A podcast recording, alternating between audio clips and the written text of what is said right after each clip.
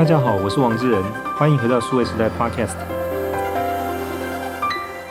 在上一集节目当中，我们聊到比特币和 NFT 等数位资产和数位货币的发展，以及为什么它涨跌幅会这么惊人的一个背后原因。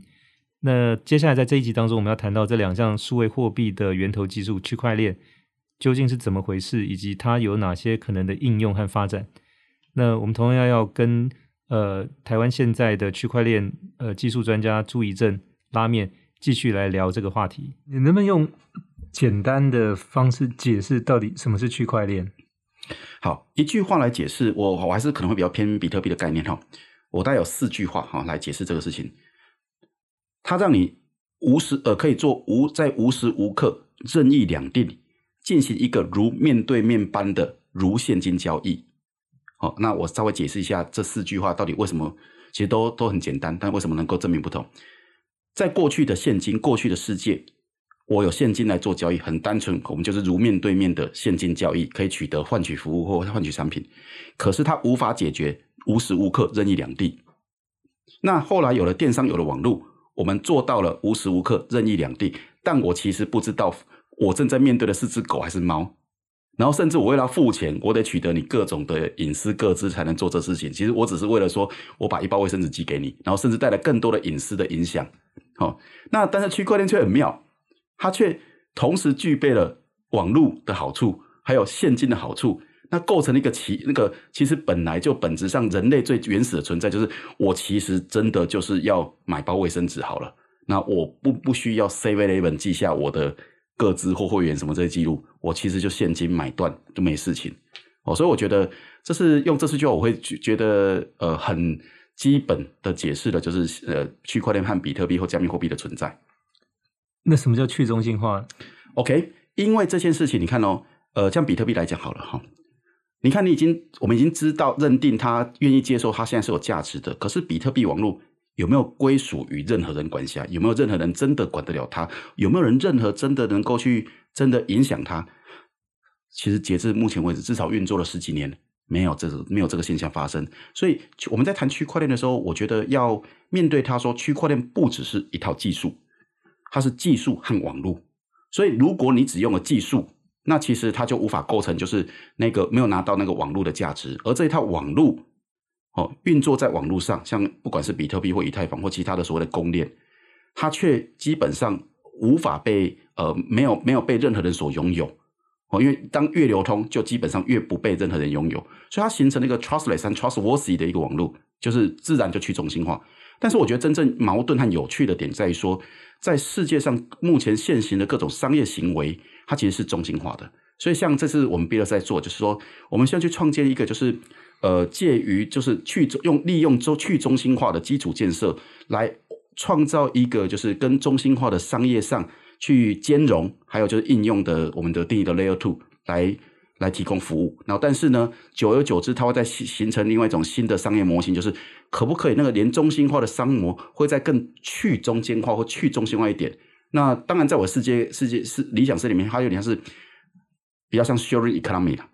就每个人都可以提供服务，而不需要再经过一个呃中心化实体，例如说 YouTuber，我可不可以来做我的生意，直接面对我的粉丝，而不需要再经过 YouTuber。那 YouTuber 只限制你一种收益模型，就是分润。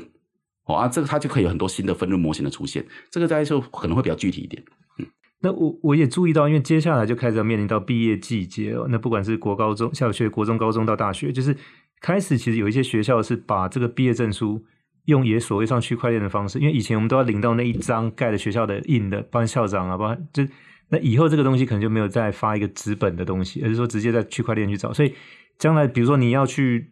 新的学校注册，或者以后去找工作要你提交这个东西，可能就不用再去影印或者再回学校去申请这个，你直接可能区块链的号码把它附注在下面就可以了。那那这个有没有可能在以后，比如包含我们的身份证，包含我们的户口名簿等等，需要证明你身份这个事情？当然这个就。这个也是呃证明它的真实性，但这这个不用拿到这个 NFT 去拍卖，就但我说起码是说类似像这样的一个的的需要数位的呃认证的这个部分，其实现有技术其实已经是可以做到。是的，那我觉得现在很多争很多的讨论点或争议点都在于说，我们处于一个就是正在改变中的世界，所以它会有很多就是平行需要存在的事实。就像我自己是从业人员，那我们也有做证书相关的应用，然后甚至我们有接承接了一些相关的研究计划。那在我的世界观里面，我发现到一个问题：我自己做这事情，但我希不希我是否真的能接受只只拿数位的？那我后来发现，我才是那个问题。那我我我重新拆解这个命题，说数位证书和一般证书到底意义在哪边？后来我理解了，就是我觉得我们可能需现在的人需要的是颁授证书的那个仪式感，但不见得叫证书的本身的存在其实是不一定的。举个例好了，像我记得我当年去参加毕业典礼的时候，我觉得很有趣。毕业典礼的时候，其实不代表你能毕业了，但是他会做一个受证，还有拨穗，但是他会给你一个圆筒，里面装着你的证书。请那个你回头想，那时候是真的吗？没有，它其实里面放的是一个假的证书，没有效力的。但是，所以回头思考说，没有啊，现在世界早就在这么做，就是它其实就是给你那个仪式感。但证书什么时候发不一定。然后证书呢，呃，存在是什么呢？呃呃，我觉得我就举一个另外一个最神奇的东西，男所谓只要是男人都知道哦，不不，现在小朋友不见得知道，就是你会发现一个东西存，它其实都存在在你人生，而且很重要。但你每次要找都找不到，那个是什么呢？退伍令。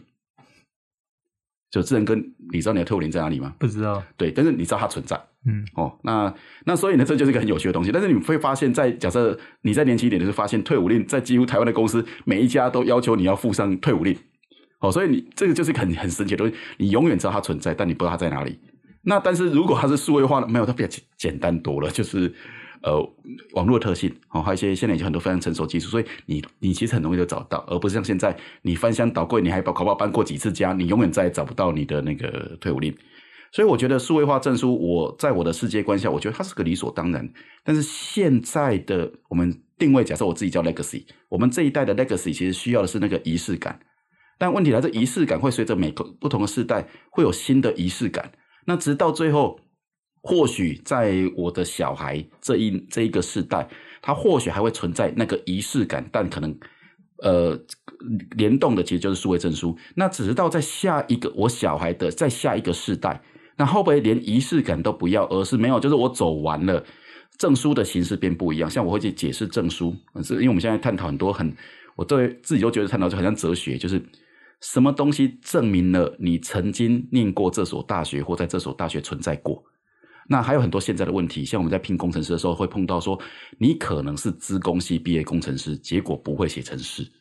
所以你拿一个资工系毕业证书不代表你会写程式，那我要怎么办？所以我如何判断你会写程式？那我可能最后细化到判断说你上过哪些课哦，除非这些课老师都集体放水，否则 supposedly 就是例如说智仁哥，你可能上过 Python，然后上过 C，上过什么，那我就会比较能够理解说，那你应该会 C，你应该会 Python。好，那但是如果你拿到是一个资工系毕业证书，它其实不代表你真的会这些东西啊。所以到最后就是证书对我来讲，它具体视觉化来讲，比较像是一个 folder，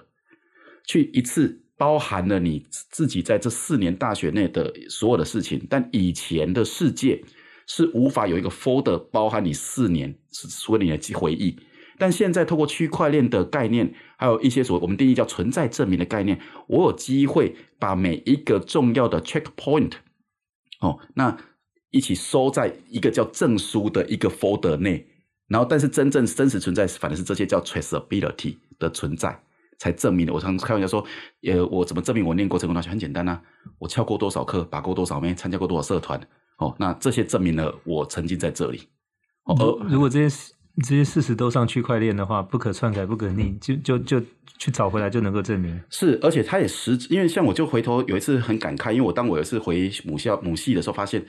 呃，不，母系发了一个新闻说有一个工友退休了，我就想，哇，糟糕了，最后一个认识我能够证明我真的念过这个系的人不见了，那我要怎么办？那我的证书在我那年代依然包含智仁哥一定一样，其实都是资本化年代，所以很有可能没有人可以证明你真的念过。那个学校，所以有点像那个电影《Coco》里面那个情景一样，当所有记得你的人都都离开了。你讲的很好，其实这就这个东西。所以区块链它其实等于是透过另外一种方式，透过所谓的我们在讲的 traceability 来证明了这个事情。那所以证书其实我反而觉得证书从这个这个世界观下，其实现行的证书反而其实是一个过度的产品，因为你没有东西可以去证明你曾经，例如说不管你是什么大学或是什么事情，或你存在在这个公司过。哦，那实际上我们会去要在职证明、离职证明，就很像的事情。那当今天利用区块链这套，我们认为它叫基础建设层的时候，然后其实这些事情反而证明了 Who are you 这个事情、这个概念，那它也成了另外一种 identity 的概念。所以我觉得，像我们谈到数位身份的时候，其实它常常在在我觉得至少在我的世界观下，identity 并不在于一张卡片或是这些，而是。在数位上构成你的所谓的肉身的这个东西，反而是这些点滴的那个发生过的事情来构成了一个独一无二的数位上的你。呃，那像区块链应用的话，我想，呃，我们看到现在比较多的，其实一个是说，在很多做食材履历的这种追踪上面，其实这个部分从产地一直到餐桌的过程当中，大概是呃是经过哪些哪些流程哈？那另外就是说，在一个数位经济专家叫 Don Tapscott，他也写过书，是谈到就是说区块链这个东西应用在将来所谓的供应链的管理这一块，因为供应链其实就也相当于是一个一个链条，一个一个一个区块的概念。就是如果说这个上面的呃从上游到下游这些供应商到品牌方，就是都能够带到上面去。当然，这个这也是一个理想，就是说你你自己怎么看？因为实际上虽然提出这样的概念，但我们现在看到实际上真正应用在供应链管理的其实并不多。对，是的，因为其实。从技术的特性上来看，区块链超级适合多方的协作，但在真实世界上，多方协作技术不是问题，而是沟通和协调才是问题。所以我能说，他等于说，呃，Don Scott 他在在写这这里描绘说，一个理想就是当技术的现实跟呃现实上，我们也可以理想化来这样操作，它确实是 perfect match。但但我们就发现到说，真实你看像现在有很多样貌是经 I 尤其 IBM，IBM 有提出非常多介绍超级巨大的一些案例，但是这里面就是很妙，为什么是 IBM 提出？因为 IBM 呃去从中协调所有里面，例如说它这个海运 Maersk 那个案例，它其实就从中协调了每一个不同的利益的 entity，想办法说服他们在同一个联盟上来做这事情。然后才有办法做出这事情，但是他也创造出了，我觉得也创有非常大的沟通成本在这上面，所以他应该要那样子，但他目前我觉得有距离，所以像我们的观点，我的视角观点来讲，我就会认为说，先从简单的开始，我不见得在利用区块链的时候要用到它所有的特性，我可能不见得需要先多方协作，我可不可以先只用到它的透明？还有它的难以篡改的特性，是否就已经可以比现在好一点？那因为我一直觉得世界是透过这种好一点、好一点、好一点来进步的，而不是我知道它有一个完美特性那边，所以你这个没有用到完美特性，所以你不叫区块链应用。哦，我我个人没那么，我比较务实一点，我觉得说你就是因为我以前经历过这个案例，就是以前我们我们都是那种呃呃 open source 主义者，所以我们会我们认同说 open source，而不是呃美国有一票人更基本教义派，就会叫一定要会认真探讨什么叫 free 的定义哦，所以我们就要 open 就好了。它有没有比世界好一点？有。其实像我以这个例子来讲，当我们这些以前 open source 会穿着说打倒万能微软的 T 恤的人，发现到说微软竟然买下了很多这种 open source 的东西，发现没有它改变了，但我们只是不习惯。哦，所以同理，就是我觉得像我们现在谈的 traceability，就认为说，我重点不在于很多方协作哦，所以理想的那个什么从源头到餐桌这事情，呃，或许会垂直出现在某些特定领域，但我更认为说，如果今天呃每一个呃小农或者是产品的 owner，比如说你是做肥皂的也好，你都可以呃利用区块链的特性来。诠释你的特别和故事，那你其实只是把你正在做的特点、特色，利用区块链透明和有 timestamp 和难以篡改特性来讲述你的特别之处，那我觉得就够了。那因为你已经点点滴滴把那个基础建设更铺铺满在一起，那迟早。反而构成了说多方协作的基础，因为大家都已经是呃，如果每一个端点都已经是已经用透明和呃区块链特性做了，那接下来多方协作，我觉得只是顺其自然就会发生了。是，那我想食材履历当然是一个切入，那供应链的管理是一个理想。那但我想这中间也还有一些其他事情可以做，包括我想以后每一个人的学习履历，可能从小学一直到大学研究所，包含可能他的工作履历这件事情，是的，其实也都可以透过这个种区块链的方式，是是是去做记录。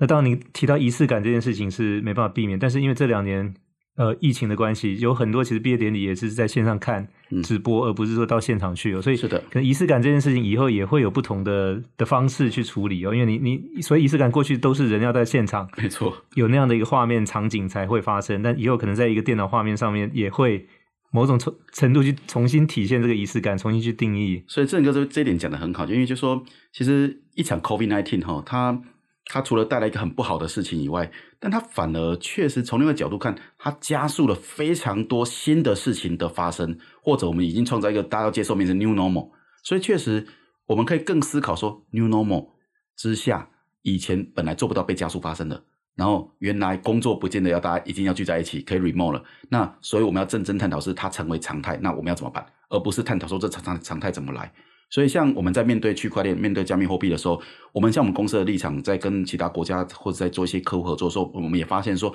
我我们已经不再去说服，就是呃你不愿意用，因为我觉得你不愿意就还是不愿意用。但是呢，我们反而更早那些他早就认定说这件事会成为 new normal。例如说，今天数位美金假设真的会成为一个一种新常态，那我要去探讨研究的反而是。